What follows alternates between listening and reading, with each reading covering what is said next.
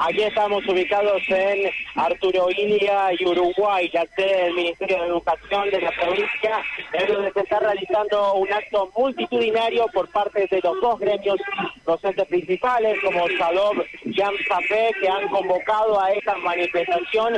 Están aquí presentes efectuando ya este acto que ha comenzado hace unos minutos, en donde están encabezados por eh, por parte de Sadop Pedro Bayúgar, Martín Lucero por parte de Sadop Rosario y Rodrigo Alonso por ANSAFE Provincial.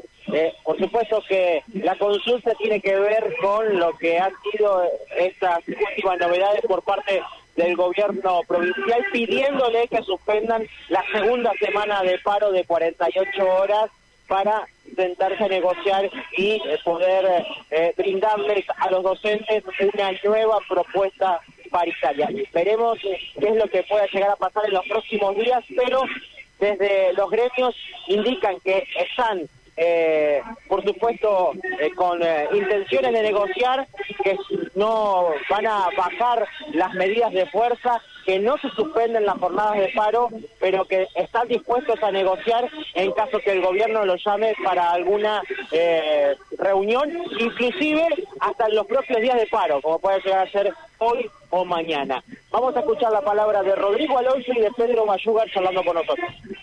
Bueno, en primer lugar estamos llevando adelante este plan de lucha multitudinario, ¿eh? 100% adhesión, multitudinaria la concentración, está claro el malestar que tenemos los docentes, está claro que estamos exigiendo que la propuesta se mejore y se puede mejorar, la propuesta paritaria.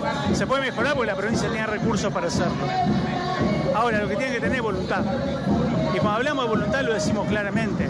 La voluntad no es solicitar que levantemos el paro, porque el gobierno sabe que tenemos un estatuto y que el estatuto establece que la Comisión Directiva Provincial no tiene facultad de levantar el paro, que la facultad la tiene una asamblea.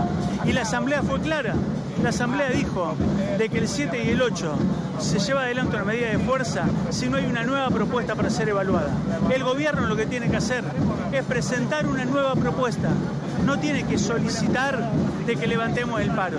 Los docentes estamos abiertos al diálogo. Siempre estuvimos abiertos al diálogo. Siempre quisimos discutir en el ámbito paritario. Recuerden lo que ha sido el año pasado, cuando solicitábamos en junio, en julio, en agosto, en septiembre, que el gobierno nos convoque para discutir. Ahora, está claro de que la discusión en ningún lado está escrito, de que no se puede llevar adelante porque es sábado, porque es domingo, porque estamos de paro. Si el gobierno tiene voluntad, nos puede convocar, nos puede convocar hoy mismo y puede presentar una propuesta que dé cuenta de la necesidad que tenemos los docentes. O sea que el paro del martes y el miércoles de la semana que viene, si ellos quieren convocar antes, lo pueden hacer. No, exactamente, pero además no hay motivo, no hay motivo para suspender el paro del martes y el miércoles que viene. O sea que se mantiene en pie hasta tanto y en cuanto. Por supuesto, tal cual lo establece la resolución de asamblea. Bueno, Pedro, ¿cuál es la, la situación en particular de SADOP? Lo decía, van a esperar que venga la propuesta fehaciente del gobierno. Claro, es decir, eh, nosotros, en función de una propuesta en concreta que por escrito nos bajaron y nos dijeron que era inamovible e inmodificable, nosotros resolvimos rechazarla y obviamente eh, entiendo que el ministerio pretenda que levantemos las medidas de fuerza. Eh, si, digamos, cualquiera que esté en el gobierno no le gusta que le hagan paro.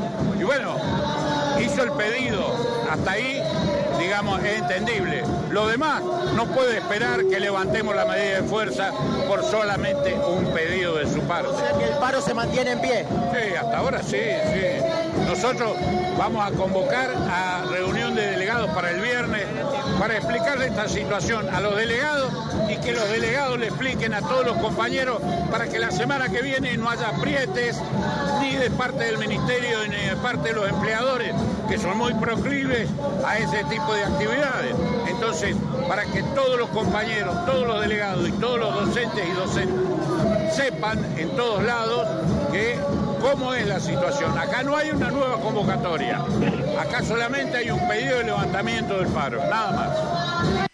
Hasta allí lo escuchábamos a eh, Rodrigo Alonso y Sí. Pedro Bayugar. No hay lugar a situación. dudas, no hay lugar a dudas. Estatutariamente no se puede dar marcha atrás.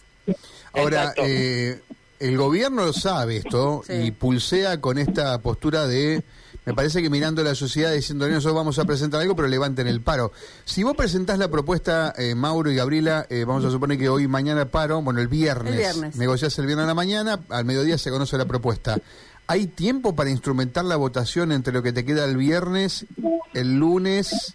Bueno, eso es lo que decía Alonso, que están jugando también con algo que es muy difícil, que es la estructura que tiene Fe. Claro.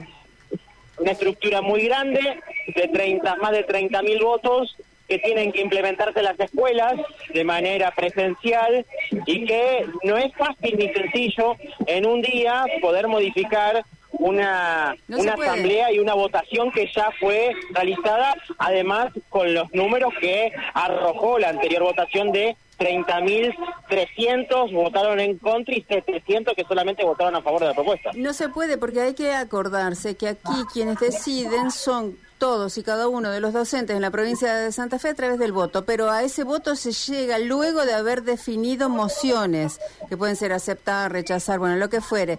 Y esas mociones se eh, realizan, se confeccionan en asambleas que se hacen en las delegaciones departamentales. Digamos que hay todo un camino institucional para poder aceptar o rechazar eh, o proponer eh, mociones.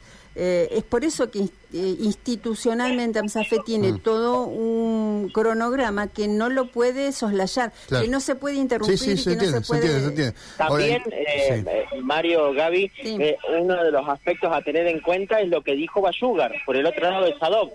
Habla de aprietes que puedan tener los docentes privados, que los propios empleadores le digan, miren, acá está planteado este tema, el gobierno provincial va a realizar una propuesta, nosotros no queremos que hagan paro. Bueno. Y ahí es eh, otro tema porque estamos hablando de empleadores y escuelas privadas. Eh, Perfecto. Perdón, con respecto a las escuelas privadas, ¿habló Ayugar con, con, específicamente sobre algunas instituciones que abrieron sus puertas hoy? No, no, no, no. Habló, habló en general eh, y, también habló de, un, de, un, acatamiento muy importante. A mí me tocó pasar por el Colegio Inmaculada eh, donde hubo clases esta mañana. Hay clases en este momento. No sé si todos los docentes dan clases, eso es otra cuestión. Claro. Pero abrieron las puertas, ¿no? Eh, hay varias escuelas que, que abrieron sus puertas y, y, comenzaron. Simplemente para cerrar el tema Cortes, de tránsito. Está todo cortado aquí lo que es la zona del Ministerio de, Educación. Aquellos que vengan por eh, la, lo que es eh, Avenida Silvestre Benis, la que conecta con la zona de Avenida de la Constitución Exmar Argentino y 3 de Febrero en el Parque del Sur, van a poder doblar en Entre Ríos y seguir hacia el oeste. Después está todo cortado. También está cortado en la zona de 9 de julio y Presidente Ilia, allí es el corte. Aquí en la zona por calle San Jerónimo está cortado el tránsito en Uruguay y San Jerónimo hacia el este. Todos los cortes están eh, siendo manejados por inspectores de tránsito de la municipalidad. Eh, gracias, Mauro. Abrazo, hasta luego. Hasta luego. 11.30 me dicen en Buenos Aires está previsto que Alberto